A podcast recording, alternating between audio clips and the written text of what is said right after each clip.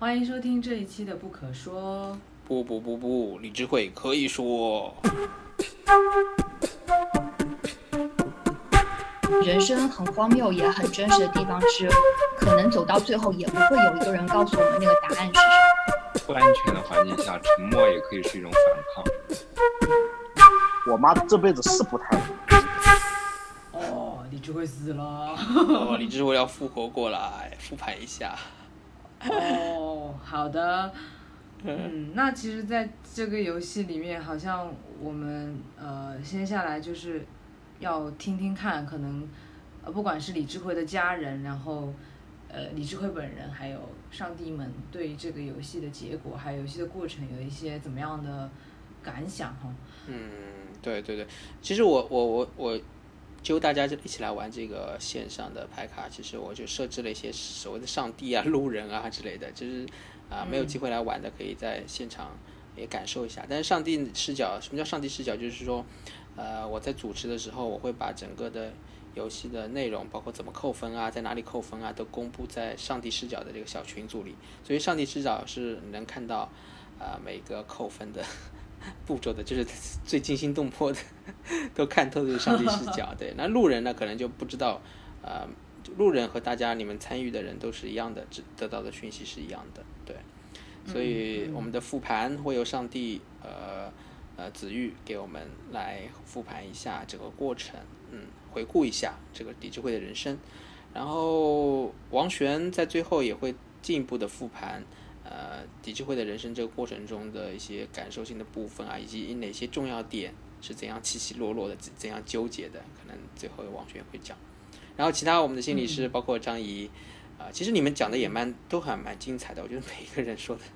都好有都好有那个团体带领者的 feel，就是直接就从微观世界看到了就是宏观世界，你有没有觉得？是啊，我们好像在做，一直在常常在做这件事吧。对对对，但但是就跟这个游戏的结果一样，还是会顾此失彼呀。对对对，顾此失彼，我觉得就是一个很很吊诡的事情。我们真的很关，其实我们还是很关注感受性的，因为我们作为心理师，就其实很关注人的感受，然后我们也关注这个人的自我、自尊啊部分。但是但是你有没有发现，就是我们在照顾这些这两个。之后的时候，对啊，好可悲。就是他的，我们很关心他能不能被理解、被别人接受、表达出自己，但是就是好像他表达之后的结果，反而是压抑了他的感受。对，这个结果是来自你，你去，你可以去照顾自己的感受和照顾自己的自尊，但是你做的这个行为，可能是在你所处的这个环境中。不被接纳的，然后以此带来的后续的反应是反制的，反过来更多降低你的感受性，呃，对，打压到你。对，对对对，就是好像在一个集体社会中，你太做太过于自我，你就不可能照顾到自己的反感受之类的。所以难怪这个游戏还有一个属性就是那个顺从性，我就觉得，嗯，第一一开始我看到这个还蛮还蛮反感的，后来想想啊，我们。不就一直在顺从着吗？嗯，他他，嗯，他的顺从性，我觉得华人好像这个数值还是蛮复杂的，就是不只不只是顺从，呃，外界的期待，还有可能大势所趋，呃，人生的这个这种标准，对，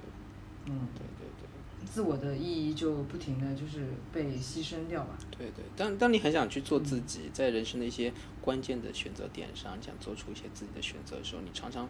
会发现很多很多东西，希望你周围的环境是希望你顺从的，因为好像有的东西希望你顺从。嗯，对，我最近我们也是在一个转折点嘛，到求学啊，到一个正式工作的转折点，其实我最近有些体会。啊，不过这期就先不谈喽，那我们就先来看一下关于这一次的线上的励志会生存游戏的复盘，以及大家的反思和觉察，好吗？好的，嗯好，那我们收听这期节目。呃，哦，对了，呃，如果想玩这个游戏的话，这叫李智慧的生存游戏，欢迎在网络上搜索购买正版的牌卡进行玩耍。啊，记得如果在苏州或者上海地区玩耍的话，顺便要把我们主播叫上哦，我们很愿意参加线上的牌卡游戏。对对对，好，就让我们一起来收听吧。嗯，好，我们请子瑜帮我们复盘一下好不好？先听听上帝是怎么看待这个局的。子瑜在吗？哦好，我看一下。好，谢谢。然后嗯，就是五岁的李智慧说要当宇航员，然后他的叔叔说他当小韩国小姐最合适的时候，李智慧选择的是什么话都不说。然后这时候他的压力加了十，感呃感感受性减了十，社会性减了十。就他他什么都没说出口，然后叔叔每次都见到他都说我们的韩国小姐。然后之后是七岁的时候，李智慧去去吃饭的时候，奶奶只对弟弟夹鱼，然后李智慧的选择是跟父亲闹闹脾气，然后但是这这个有点，这个选项中的父亲和实际的父亲有一点差异，就是实际中的父亲认为自己是在他闹脾气时可以帮助他，但是选项中的父亲反而教训了他一顿，然后李智慧感受性又减了二十。哦，一路在减啊，感受性。对，然后九岁的李智慧被男生撩了裙子后，她的选择是被被那个母亲跟她说，男生可能是喜欢你吧。然后李智慧的选择是对母亲发火，呃，发火的话导致的是他的自尊感加十，但是顺应性减了十，因为母亲无法理解李智慧为什么会发火，所以李智慧遇到同样的事情后就不再不再找母亲商量，所以他的感顺应性是减了。然后二十七岁的李智慧和同学喝酒的时候，看到男友的十个未接来电，然后男友就说：“你拍张照片给我看看。”李智慧的选择是对男友的胡搅蛮缠发火，李智慧还蛮爱发火的。嗯，然后李智慧的自尊又一次的加了二十。但是他的压力同样也增加了二十，然后顺应度也减了十，然后感受性也减了十。虽然我也不太清楚为什么会感受性会减十。对，为什么自尊在增加，感受性还会降降低呀、压力也降升高。对他的分值有点特别，就好像是他做做一件他就是自己愿意做的事的时候，通常会遭遭到挫败，然后他的感受性就反而下降了，就反而是。做一做一些不用那么不用那么就是把自己的感受表达出来以后，反而不会被伤害，然后反而就不会下降，就是他的分值给我的感受增加哦，感受性都没有增加过，都一直在减。然后三十岁的李智慧是，嗯、呃，和男友结婚后，婆婆推门进来，嗯，因为婆婆看了那个门锁的密码，让李智慧很。很不高兴，她的选择是体谅对方，不计较。然后她，因为她什么都没说，婆婆来的就更加频繁了。然后李智慧，李智慧就，然后每次来还要干涉家务。然后李智慧的社会性又加了十，压力又加了十，然后顺应度也加了十。然后三十二岁的李智慧意外怀孕了，呃，公司不觉得李智慧的怀孕是值得高兴的，因为带薪休假有点困难。李智慧的选择是主张自己的权利，他呃向领导主张自己的权利，要求带薪休假，但是公司没有投诉，呃公司没有同意。他在劳动局投诉之后就被公司穿了小鞋，然后工作也做不下去了。他的自尊感又一次加了十，然后顺应度减了十，社会性减了十，但是压力同样也少了十。不上班就是没有压力啊。然后三十八岁的李智慧母亲出了交通事故，李智慧因为担心父亲独自过年，所以就想先回老家。可是婆婆却说要准备的东西很多，不让她去。选择是请婆婆谅解，可是婆婆抱怨说智慧不在时来准备食物，最终李智慧就只能提前去了婆，就是在前天只能去了婆家。然后她的自尊这一次减了十，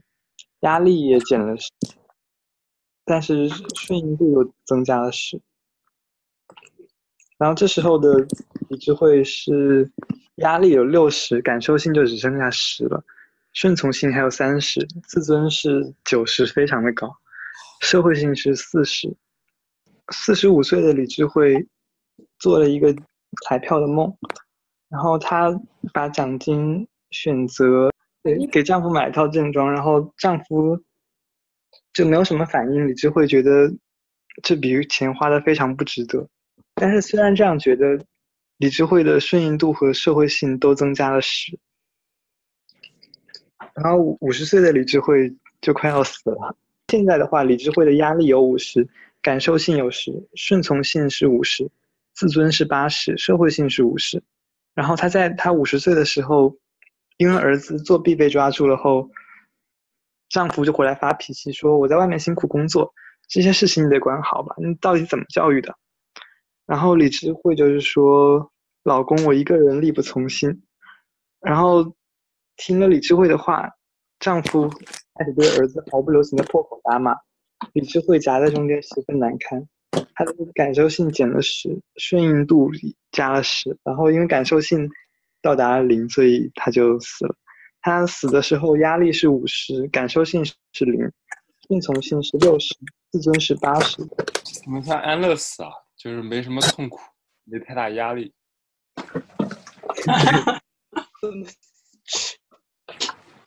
他很多时候分数和选择会是相反的，就是他做了一件事情以后，反而会遭到一相反一个挫折，然后他反而会让他做这件事情。本来他是如果是他出于表达自己的动机去做这件事情以后，因为受挫，反而他会会降低他的想要表达的动机，然后反而就是感受性就降低了，就是跟跟想象中经常是相反。嗯嗯嗯可能是游戏设计者就在设计，你不管你怎么做，都会得到很意外的结果啊，都不是你想要就的。是游戏游戏的坑好多。嗯，然后呃，那呃，子玉有没有其他的观察要分享呢？嗯，就觉得虽然现实中我们世界好像也不太像那个，不太像那个题目中的那么的残忍，可是这也是一个可能的情况吧，就是就是在一个就是对人很不友善的世界里，我也就是该怎么去生活，就是是选择去就是硬碰硬还是服从，哈这是一个蛮困难的事情。好的，谢谢上帝之意。那另外一位，因为我们还有一位上帝，呃，是小鱼，方便说话吗？呃，可以。然后就是嗯我我看游戏的角度会跟他不太一样，因为我曾经是一个资深的追星追星的女孩，然后那时候我追过韩国，所以就是我对韩韩国的就是他们的文化就会有点了解，然后他们的社会确实跟这个游戏很像，就是他们的男权就会就是觉得就是他们的男权是非常的。就是地位很高，是男是个非常非常男权的一个社会，然后而且他们的前后辈的等级就很高，所以就是这个游戏里面的一些现象，我觉得在韩国这个社会的话，就看上去是应该是一个很常见的这样一个状态，就她们女性的地位在家庭里面也好，在社会里面也好，都就是比较低的那种，我觉得，然后包括他们的等级也是很。所以就是女性在韩国应该是蛮难生存的，我觉得。就照这样，如果是感受性减持、减持、减持这样减下来的话，可能可能活不到五十，大家他就挂了。因为我们也看到过，就是很多韩国的女星，就是她们就自杀嘛，就韩国娱乐圈有很多的女性自杀，然后他们确实也是承受了很多就是这样的压力，对，而且他们对女性特别的苛责，就是这样子。然后，而且我刚才仔细看了一下题目，就发现好像感受性除了第一次的那个宇航员，就是如果选了第一个选项，就是我就要当宇航员，他感受性会加十之外，好像其他选项就再也没有出现过感受性会增加的情况。哇，太艰难。就是只有可能出现感受性不会受伤，但不会出现感受性增加，除了第一题的第一个选项。所以我觉得有可能，如果就是韩国的女性，可能在他们那个社会里面，确实应该过得不会太舒服。谢谢小鱼的补充，好，非常非常贴切韩国的那个背景脉络。然后我们听听路人有在吗？想要发言的，在我们的这些主角们很懵逼的主角们发言之前，路人们有想发言的吗？有我，我可以说话吗？可以，你是我是我是桃花。桃花哦，花儿。那个，我我想说，就是其实就刚像刚刚小鱼说的那个感受性的这个问题，也是我我在这个游戏过程中一直很困惑的。好像好像这个感受性是，嗯、我们会考虑做出选，我们都在考虑他做出选择的时候的感受性，然后然后然后没有想到就是做出选择之后发生的后果，让他的感受感受性是呃嗯、会不会减少？然后而且而且做出的选择都是让他呃做出那个后果都都都会让他感受性减少，这个就让我觉得挺恐怖的，感觉是感觉是那个这个作者在埋下的一个埋下的一个雷，就是这个感受性就一直在一路的一路的往下减。然后，然后，然后，其实我自己，因为我自己在跟跟着全程的过程中，也是在跟跟大家一起做选择。然后我我也发现，其实我我做出选择的时候，我自己也是非常考虑李智慧他本人的时候做出选择的时候的感受性。也就是说，他做出选择的时候，他他做出那个选择的时候，他他心里是呃是爽不爽的，就是是是这样的。所以就就是不计后果的做做出这些选择，也让我觉得挺后怕的。嗯，发言完毕。就不知道会带来什么样的后果，有可能选择了照顾自我照顾，但是带来的后果反而是更多的后续的让自己感受性也可能降低了。对他的分，对他的几个分分数的上上下下都都，刚刚在复盘的时候都让我挺意外的。嗯嗯发言完毕。，OK，谢谢。好，还有其他路人吗？我可以听见我的声音吗？可以。嗯，你是？我是胡子，就是刚刚就是顺应着刚刚桃花说的那一点，我也是觉得说，我我觉得感受性的这个设置是这个游戏的亮点，就是他在设置的过程当中考虑了，就是东亚的这个这个儒家文化的家庭之下的这种这种家庭关系，感受性把把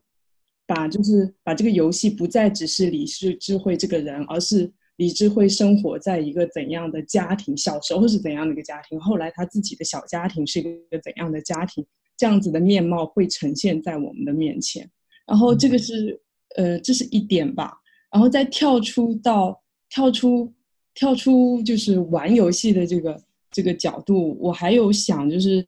用这个视讯的方式，这种在线玩游戏的优点吧。呃，之前我我我我在在在今天开始之前，我会想，哎，这个会不会没有实际的那个效果那么好？就是大家面对面的玩法效果那么好。但是我努力的去找视讯玩这个游戏的优点，我会发现有有几点吧。一点是说，就是可以把那个相应的文字，就是放到那个聊天区域，那个用文字的方式去呈现，比实体的时候我们更多的只是单纯的用语言，会更好的去做，就是就是对它的每个选项都更了解，然后也在最后复盘的时候，其实我们可以顺应着那个文字的呃聊天区的文字，这样蛮就是有记录的复盘下来。对，然后然后最后还想说的是，我就感觉这果然是一群心理师在玩游戏，因为大家的宗旨都是合力让他活下来，非常充满关怀的那个那个目标。特特别是自尊，体现在自尊分这么高上对，。自尊的分那么高，嗯，这是我想分享的。好，谢谢胡子。好，嗯，还有路人朋友吗？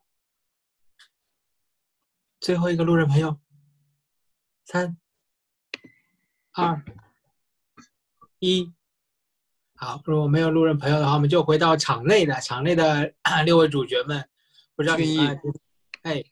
送你一句台词，你说正在收听的观众朋友们，如果你们有想听的话，也欢迎留言告诉我们哦。有想说的话，好，大家听到了啊，赶紧留言，也可以也可以留言到什么惊闻星空啊，惊闻星空啊，就去 Q Q 一下这个女闺蜜，怎么可以这样子让感受性崩了呢？对 好好好，那么场内的我们就呃交给张怡啊，张怡，张怡，张怡，先说说张怡你什么感受吧？因为听了刚才，其实上帝视角也好，路人视角也好，其实已经呃聊到了游戏，游戏的本身，游戏的玩法，然后也跳出了呃讲到了韩国的红花脉络，也是甚甚至也有一些联系到一些自己的想到的一些东西。那不知道在场的内场的各位有没有联想到什么，或者有什么样的感受？嗯，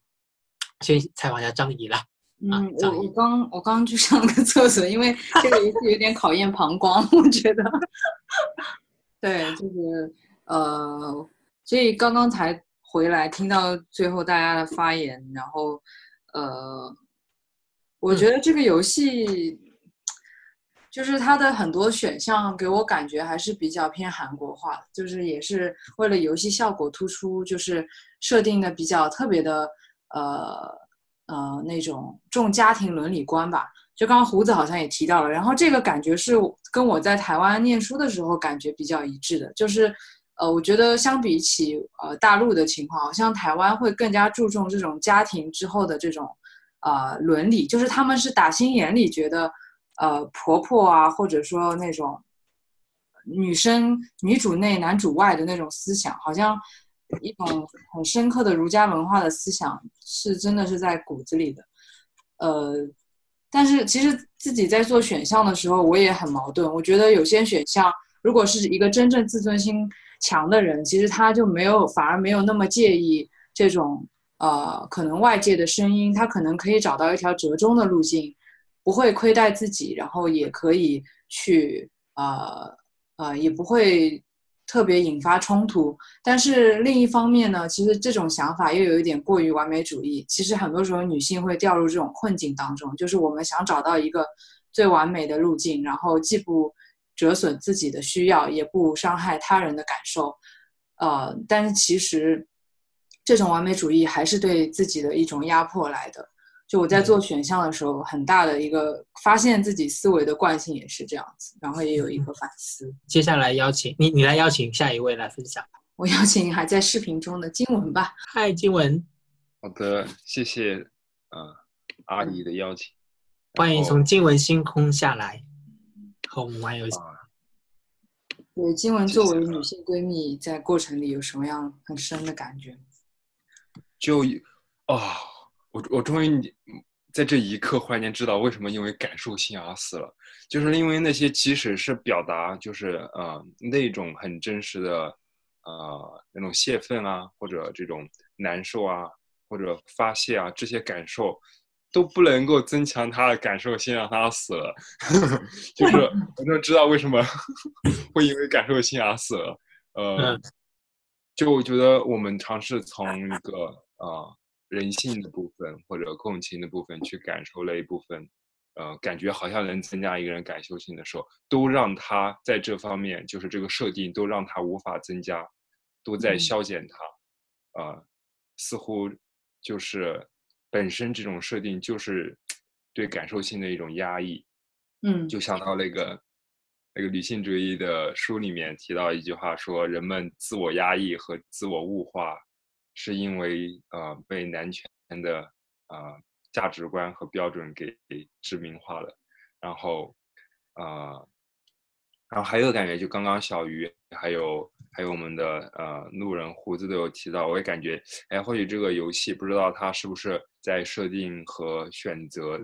带来的影响，尤其在感受层面的话啊，在情感的这种交流上，是不是有韩国文化的价值取向和标准在里头？嗯。这个我就不清楚，但是会带来这样的思考。然后我也觉得我们在这个游戏过程中，大家就是呃讨论的非常非常的靠近吧，就会啊觉得还挺有意思的。如果真的有啊一个亲戚朋友能够，呃，我感觉就是。李智慧他横，李智慧他横竖都是死，就是以哪种方式死的问题，就是，呃，是是是自尊或者压力大死的，还是因为这个其他东西死的？就反正横竖都是死。我们只是选择了其中一个我们能做的的那个有尊严的死。对，对对。发言完毕。呃，刚才那个有几个伙伴提到感受性，可能真的就是一个游戏设计中的一个暗暗装来让我们知道，即使我们去照顾自己的感受性，但也不一定能能照顾到啊。这个你你怎么看？你作为感受性的守护者，有没有体会？我我我被他们说的，就刚才发言的伙伴让我感觉到一种绝望感，就是你想好好的自我照顾都不行，因为事与愿违。似乎他又通过这种类似呃绝境的设置，唤起了人们对感感受性的重视。就玩游戏的人哈，因此才更知道感受性的重要性。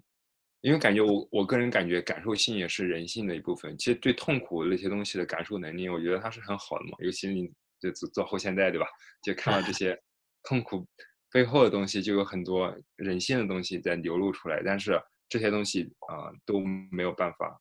啊延续他的生命，得到滋养和成长，那不就死了？嗯。好的，那那你请你也邀请下一位伙伴。我作为女闺蜜，我邀请男闺蜜吧。我我感受也蛮复杂的，就是就是蛮疑惑，为什么一个人自尊这么高，然后他的感受可以这么低就死掉了？那我也也会也会反思吧。当然，就职业病的会想到我们在咨商中的咨询中的职业病的想到这些，是说，嗯，就是。似乎，因为我们面对的，我们在咨询中来的人是个案嘛，就是呃一个人的会比较多，当然也有伴侣啊之类的那些。然后，嗯，我觉得好像会有一种倾向是会重视来访者的自尊，因为你就面对的是这个人嘛。可是这种游戏好像又提醒到是说，一个是系统啊，就是，嗯嗯，他所在的那个系统，他有他的婆婆，有他的。然后他他的先生他的孩子，然后是他的原生家庭，那这是一个大的系统。那更大的是他所处的文化背景、文化环境，他的那个环境可能就是非常男权的。那在这个过程中，他的自尊当然也很重要。可是他的自尊重要到那么高，然后让他的就是感受性，当然他这个不是对立的，说自尊高的感受性就一定下降，就是说。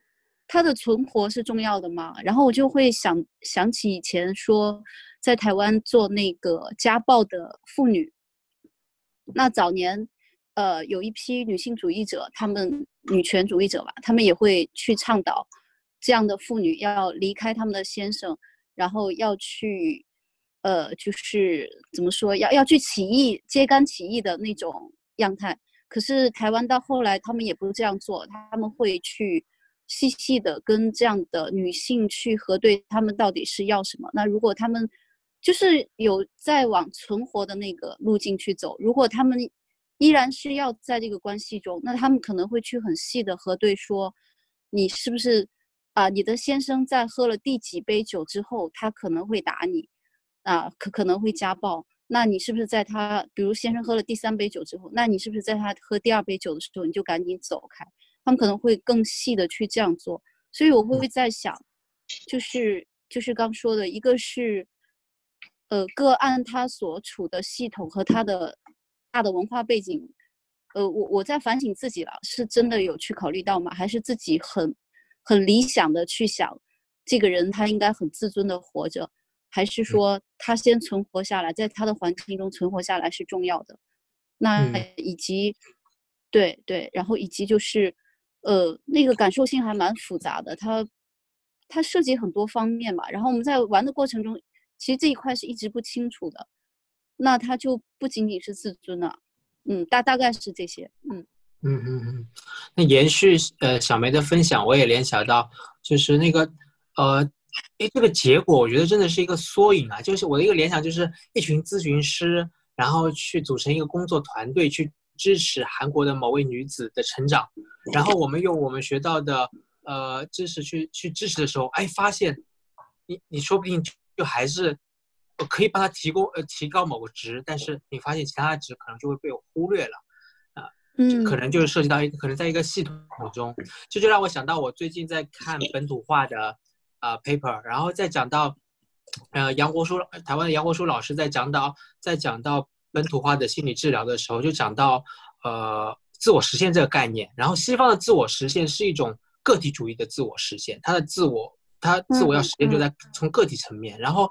他讲到我们的文化可能更多的是集体主义的个呃自我实现，就像如果我们用西很就是完全没有本土化的西方的知识去支持一个呃在我们文化背景中的女子，她可能会在自尊啊、自我自我实现啊、自尊的方面去提升，但是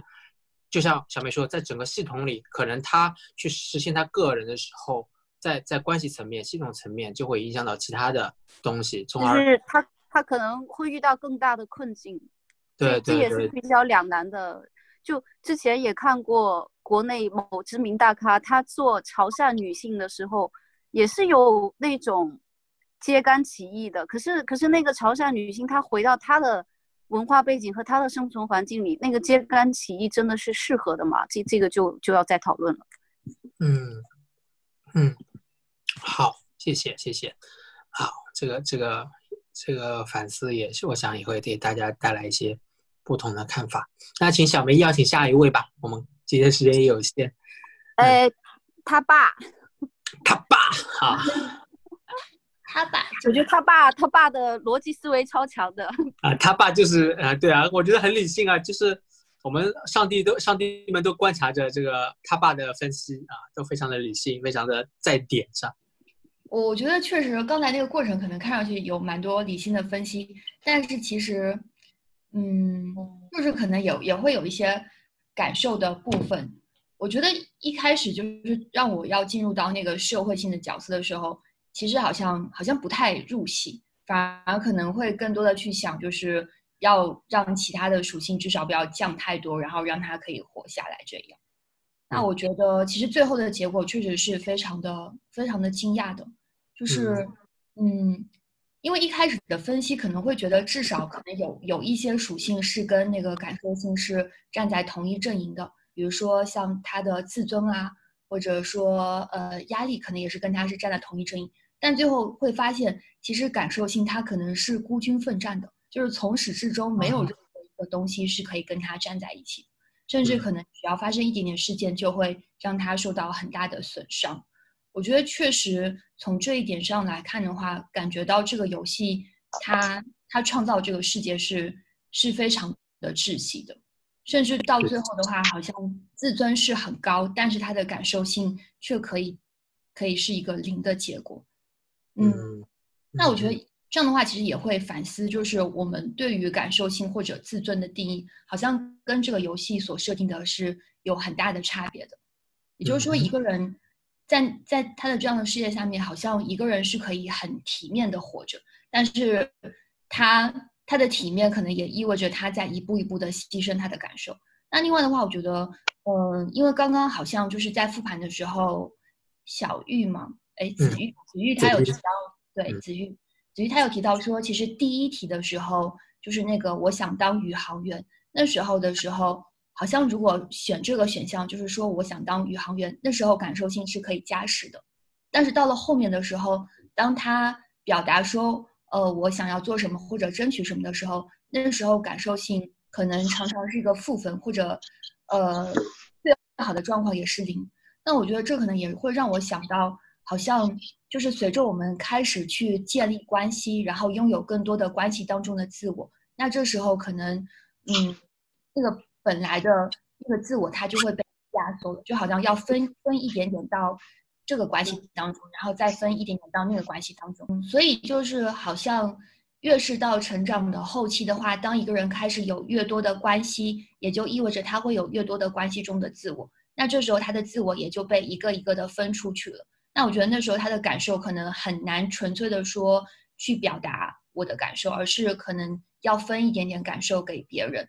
我觉得这确实会很很困难，就是有关系越多，好像那个羁绊也会越深。那这时候顾虑的全局，有的时候会让我们很嗯，就是很难再靠近那个最初自己心底的声音了。那另外的话，我会觉得就是在这样的一个世界观，嗯。我们好像，我们最后好像团队当中有形成了一种一种气氛，或者说一个一个大概的嗯动力性的东西，就是好像我们最后会嗯希望打那个安全牌，也就是说不是不是去求的一个好的结果，而是好像嗯知道不会有什么好的结果，而是只是让他可以活下来。那这个活下来其实已经是一个非常最低层次的需求了。好像我们嗯是在刚刚短短两小时当中，当我们体验这个李智慧这个人物角色的时候，我们就已经产生了这样的一个团体的动力，让我们趋向去走最安全的方向。那每一步可能都会走得很谨小慎微，也非常的小心翼翼。那我想到，如果是真实的活在这样的世界当中，真实的就是以李智慧这样的角色去存在的话，那我想几十年的岁月累积下来，那个人他他必然会更加的如履薄冰，好像每一步都要踏在针尖上面。那嗯所谓的就是要去做自己，或者所谓的要去表达和捍卫这个群体的权利，我想想必会是更加的艰难万分。这也是我们刚刚在游戏当中可能有很深刻的体会到的。嗯嗯嗯嗯，好，感谢雅琪提出了一个从时间的维度去去看到一些东西。从时间的维度，我们可以看到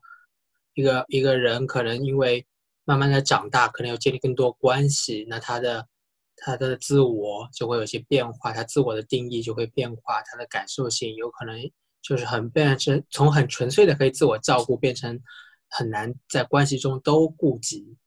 那同样的，随着年龄的增长，我们也可能从要一开始说哦，一开始小时候我们还可以做梦，然后慢慢长大，我们就想哎活得好一点，然后到了中年期，我们就说啊活着活下去就行了，啊越来好像越来越放低了这个要求，对，嗯。可能最后会觉得有点像是 bug，就是我们对感受的理解原来跟它整个游戏的规则是完全不一样的。那这也让我想到，就是如果是在生存游戏或者在人生体验当中的话，就是我们有的时候可能，呃，从从活下来开始就在去寻找和适应那个规则，去摸索这个世界的一些规则，或者人情的往来啊，或者是与人相处，或者是职场的生存之道是什么。但是有的时候我们自以为所掌握到的规则，最后却不一定真的是那个规则本身。那我觉得人生很荒谬也很真实的地方是，可能走到最后也不会有一个人告诉我们那个答案是什么。但我觉得可能也是因为没有那个揭晓的一刻，也许才会让可能性能够持续的流动下去。但这个游戏它是有揭晓谜题揭晓的那一刻，所以最后的话好像就是一切就盖棺定论了。我们好像知道哦，原来我们理解错了。但真实的人生也许没有所谓的对和错，也许这个定义的话是随时可以去调整，也随时可以去改变的。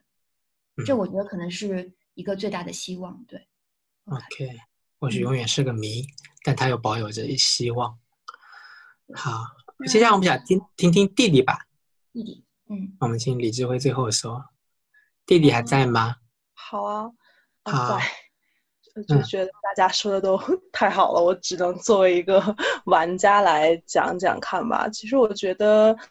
呃，我在玩的时候，我确实是想把自己当做他的弟弟来来去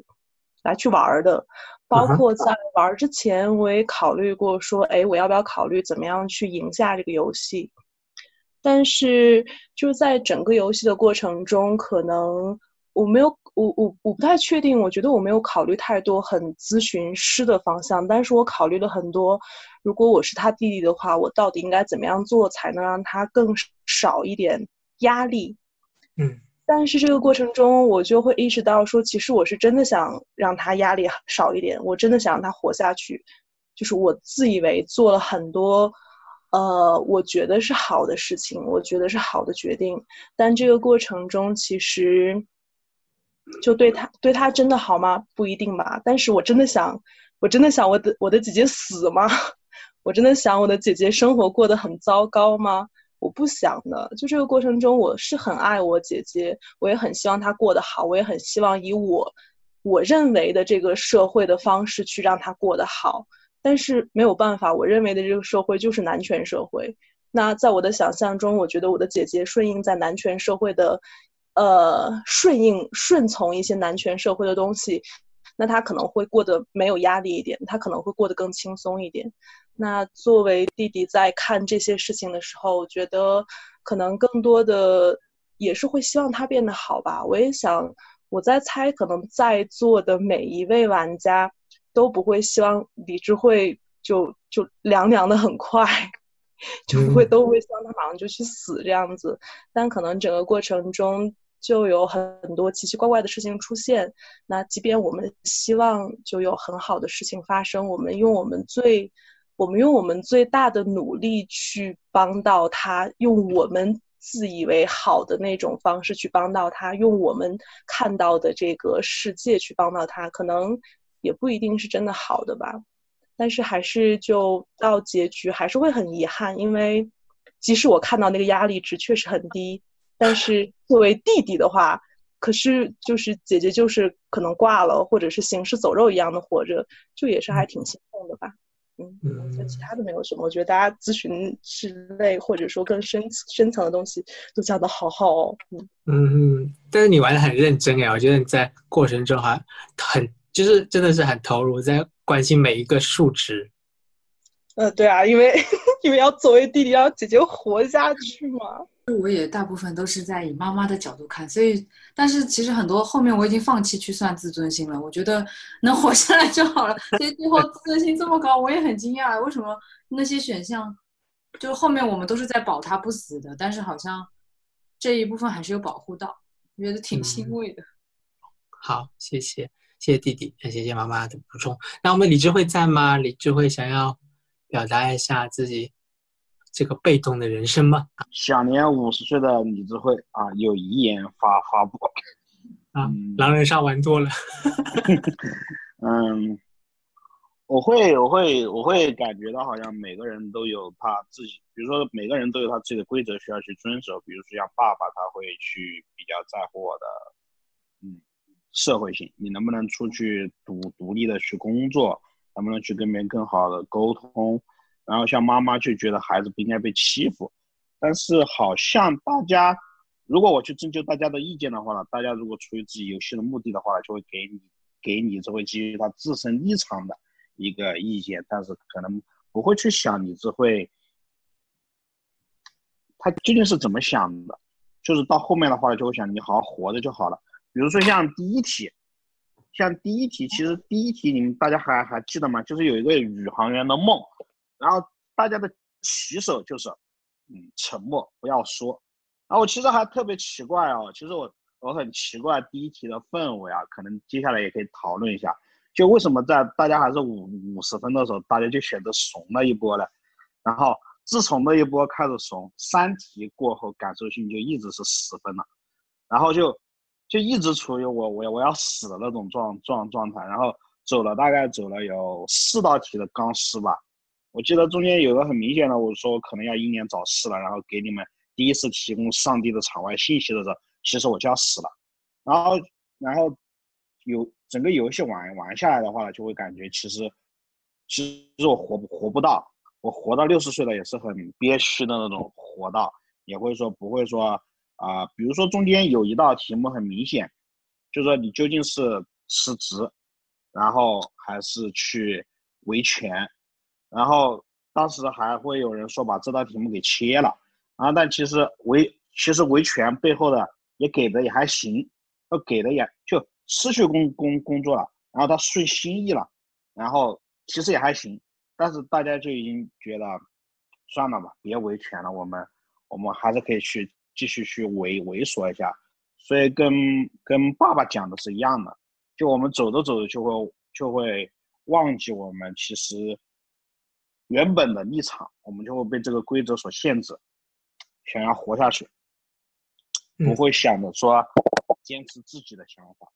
嗯，所以还是对。然后第二个最大的感觉就是感觉各位都是咨询师在玩游戏，是不是可能跟普通人玩玩会不会好一点？就没有给我非常强的爸爸的感觉和妈妈的感觉，或者男闺蜜的感觉，或者女闺蜜的感觉，就这方面感觉都很弱，就大家都试图在。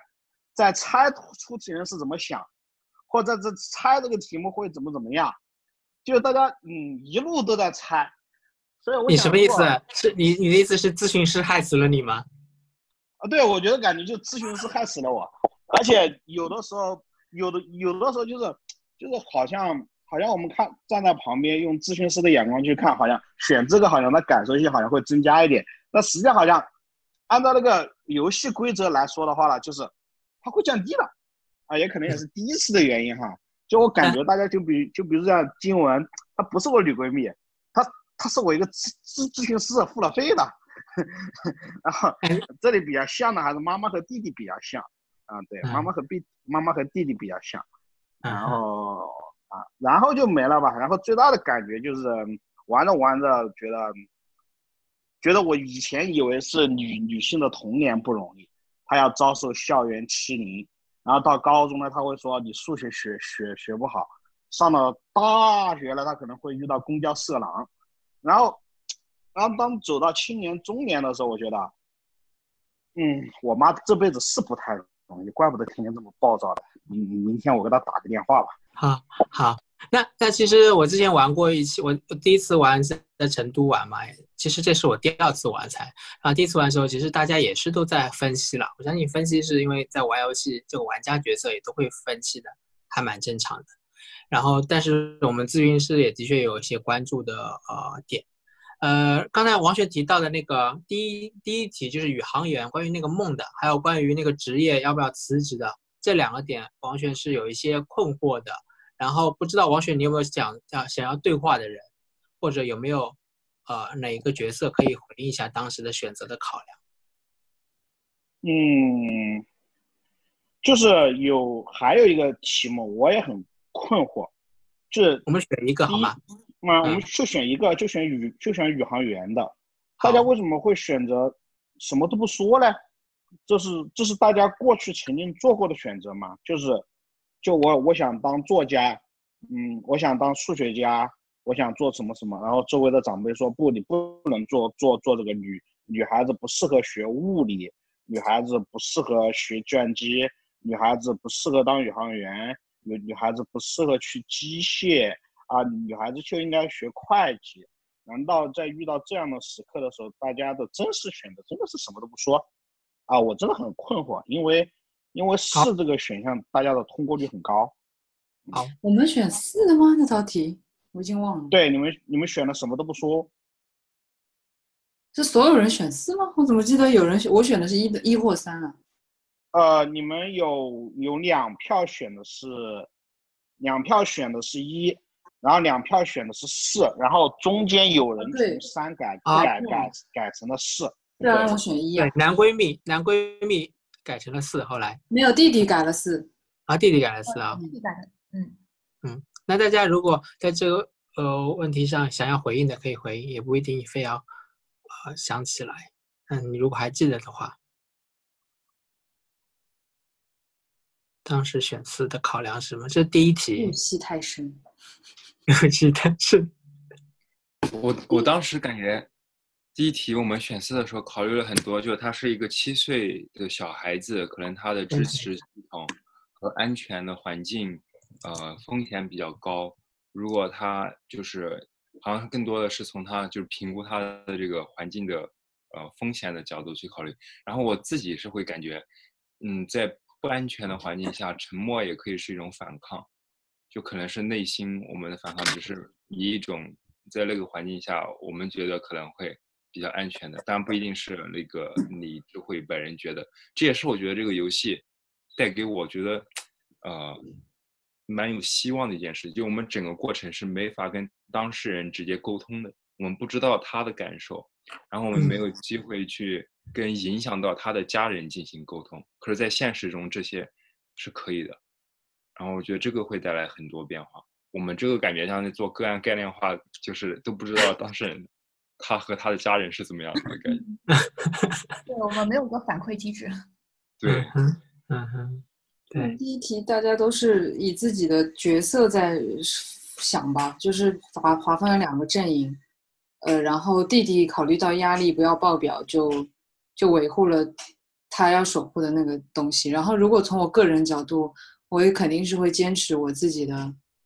我想要的职涯选择的，就因为我从小也是。理科生嘛，然后后来读心理，要考考外地啊，什么都是跟亲戚做了一两年工作才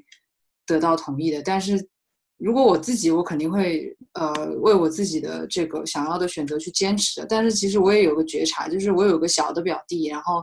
他从小就是有近视的，然后他的梦想就是当呃飞机的机长，就是飞行员。然后我曾经听到他这样说的时候，我也没有那么觉得有可能，或者是就是亲戚提到的时候也会有一点烦。就是有一点质问，就是说这个现实吗什么的？因为他眼睛度数这么高，然后但是直到最近几年，他上了大学，然后知道他要存钱，在呃在澳洲学飞机大概要花多少钱，然后去哪里学，他其实都已经有方案了。我才知道原来这个梦想他默默的坚持了很久，然后我也觉得我当年那个第一反应是很就是挺挺刻板印象，对，的确挺。好 OK，有想要补充的点，嗯，我我会觉得说，就是在嗯，在就是这种比较含蓄的文化里面，呃，女就是小小小女孩，在这种情境下，我会觉得蛮多小女孩可能的选择会选择不说，但是这个不说不一定是放弃自己的那个梦想，他可能是为了维系当下跟长辈的关系的和谐，他选择不说，但是他背地里还是会默默的去。努力为这个，就是就是就是言语跟行动上的一个不一致的策略来维持关系的一个和谐。OK，这个过程我想，呃，因为我们这样子分享一圈，也提到了不同层面的去回顾，我觉得真的也蛮有意思的。然后在座的还是女性偏多了，男性其实我我我邀请那个王璇过来是让他去多一些男性霸权的视角，谁知道他就。抽到了一个李智慧这个 哑巴角色啊，所以呃缺少很多呃嗯真正的呃男权的在在游戏中的体现。嗯，王先生，你看嘛，金文是男男性，然后他扮演的是女性闺蜜，然后我俩是男性，然后我俩现在是主持人，然后是吧？嗯，对，然后还有个上帝也是男性。你看多么的男权 啊！对呀，好权威啊！对，嗯，你们以为你们你们以为你们在玩你们的人生，但其实都在我们的掌控之中，好绝望。我我我我觉得这个男权的文化是对身在其中的每个人都会影响的。我觉得它不是一个有和无的状态，它是可能是一个光谱，就是。我觉得每个人都会有男权的思维和受他的影响，无论是什么性别的，就是对他的是的，是的。我觉得那那是一种，那是一种渗透的概念，就是你自己也不知道，你身上其实已经渗透了很多。嗯，我就想下次玩的时候，大家能够不顾及分数，痛痛快快的死一次，是吧？顺心意，是吧？大家觉得怎么样更爽，是吧？那我觉得刚才王璇提到那个问题还蛮有趣，就是为什么一开始的时候我们初始值是最，呃呃，可能是就大家都最高的时候，但是我们却还是第一次的时候都很保险。但这其实也就是有个悖论，就是好像我们就是就算是放在社会上面来说的话，一开始可能都会觉得什么，就是你年轻啊，然后有很多的资本啊，或者初生牛犊不怕虎，但这偏偏就是一个刚开始在摸索的阶段。就可能什么都在尝鲜，然后都很懵懂，不知道在探索。然后到后面的时候呢，就是随着阅历和年龄的增长，但那时候可能慢慢的被这个社会文化所规训了，或者甚至被阉割了，好像更加社会化了，也更加懂得一些习俗和规范。那那时候冒险的几率，就冒险所付出的成本和代价又会更高。那那时候也同样不会去选择，就是做最冒险的那个选择。所以不不管是开始还是到后面，好像做那个就是风险最大的抉择都是很困难的。咨询师本来就是 可能对集体的顺应性会高一些，或者对关系会在乎一些。哦，乐群性会高一些。嗯，所以对规则而且什么的，而且本身那个角色的设置，它就是有抗衡的力量啊。爸爸跟男闺蜜，那那我的本心是想。如果是我个人的话，我当然也希望他可以痛痛快快活出自己。可是我男闺蜜的角色限制了我，一定要让他去顺应这个男性社会，否则什么什么之类的。那他爸爸也会去考虑他的社会性。这次本身这设置也挺好玩，就是几个男性玩家抽到都是女性的角色，然后我和红梅可能我们都还挺推崇要做自己的，但是我们偏偏都是 一个是顺从型。好打架，好打架。我们对游戏规则接受度很高啊，就是我们不舒服，我们还要硬去接受这个游戏规则。对，适应性。这很像智慧啊！巨大的隐喻，巨现场有大的很多个隐喻。女智慧。是啊。然后我觉得那个路人的设置其实也蛮有趣的也，就是呃呃呃那个上帝视角的设置，特别是当我们不太确定自己到底是死是活，或者智慧是死是活的时候，然后一个突然的就是声音上帝视角的声音，一个就是他投了一个投资到我们这边，然后我们就可能会视若珍宝，反复琢磨。真的，这个真的可能跟现实状况也蛮贴近的，就是在不确信、不确定当中的话，抓住的一根浮木都会当做是一个救命草。对，然后我现在嗯后来想想，我觉得感受性就是一开始往下降，我就是都不是很理解为什么感受性一直是下降的，因为我觉得好像选那个事情其实是合理的，不会说会感受会下降。后来我想想，是不是因为是那个这个事情的结果，就是放放放在那个韩国的那个男权社会的背景里面，所以他们会遇到就不好的事情，导致他们的感受会不好。因为就是男性，就比如说理智慧，就是跟她老公，因为她老公的一些行，就她做出了对她老公的一些行为之后，她老公的一些反应导致了她的感受性下降，而不是说她当时做这个行为的时候，她感受是不好的，是后续的一些东西导致了她的感受性下降。而且、而且我们做的很多选择就是就是都是没有可以让她感受变好的，所以最后就李智慧就救不回来。就金文一直在呼吁，这个选项也可以增加感受性，这个选项也可以增加感受性。然后我就看那感受性就一直没变，带歪了，带歪了，被女闺蜜带歪了。然后就一直是死。然后，然后我，然后我们在说金文也没划水，他很努力啊。然后他非常努力了，就那种很绝望。我们都尽力了。对，尽力了那种。然后，然后中间有一趴，你们说让他先去娘家，再去婆家，然后你们都已经选了两个死了，再选一个，我当时就死了，就那一趴我就死了。我跟他们说我已经死了。然后场外观众桃子小姐紧急在聊天圈里面说说这个可能会死，哎，然后大家好像风声又又换回来了，然后我又又又续了个命，不然已经死了。就就当上帝很好玩，但是我很怀疑我我还能不能享受游戏。就我不应该当上帝，我应该去去享受游戏的。对，就是当上帝就是看着李智慧就一直在这个上帝的群里说我要死了，我要死了。就是每一轮我们都会判断一下他会不会要死，然后就一直说他要死，就是一个李智慧一直想就是死的那个心路历程，就是一心向死，然后大家给他一个痛快，但是无数次把他给捞回来的那种。这个游戏它告诉了我们一个呃需要努力的方向，就是以它活的寿命的长短来衡量的。所以我觉得我们做决定的时候，呃，一直都在考虑考虑这个方面，在衡量这个呃东西。可是它的生命过程除了呃寿命，应该也有很多其他的标准可以让我们去打开。啊、嗯，是，对，这个很重要的提醒。不愧是后现代，我们有一群后现代呢。对啊，嗯，而且他然后我也嗯，然后我也说一下我的离别感言。好，每人都一句离别感言吧。我还没说完，就像嗯，他还没说完，他还没说完。嗯，好，对，就是我觉得今天还有一个没有来得及分享的开心的地方，就是今天一开始，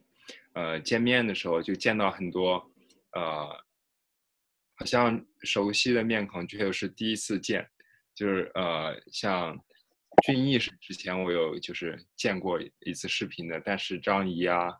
呃，曼曼、胡子、艾红，呃，还有谁吗？是我第一次就是有互动的这种视频见面。然后黄贤是我去年在武汉的那个注册系统会上有见到他，好像在那个啊真的 ACT 的工作坊上，我不知道他有没有印象。然后呃，就就很很开心可以见到呃新的面孔，还有就是呃以前有一些年纪的人，我也第一次知道胡子原来是女生。妹妹，哎呦，打破了你的性别的结。呃，因为他的微信没有写性别嘛，然后名字叫胡子，嗯，所以我就不知道，知道以以为是海贼海贼王的白胡子。打破了性别的刻板印象。对对对对对，嗯，好，好的，我说完了。谢谢静雯。好，那每个人一句感言吧，或长或短。嗯，李智慧的人人人生感言事情是：如果一要活得下去的话，一定要变得智慧；如果不能智慧的话，去就给自己取名叫李智慧。好的，嗯，谢谢大家。好，那谢谢大家今天为了智慧的生存付出的努力，让我们就是在结束前哀悼他一秒钟，然后我们就 洗洗睡吧。嗯，好，希望他在另一个平行宇宙可以活得更开心。对，在我们这个生命里有点憋屈啊。嗯，他还有很多很多次生命，希望在别人手里可以活得品质更好。嗯，OK，好啊，谢谢大家，谢谢大家啦，谢谢，谢谢。大家，谢谢谢谢，晚安啦，晚安啦，晚安啦，谢谢大家，辛苦了。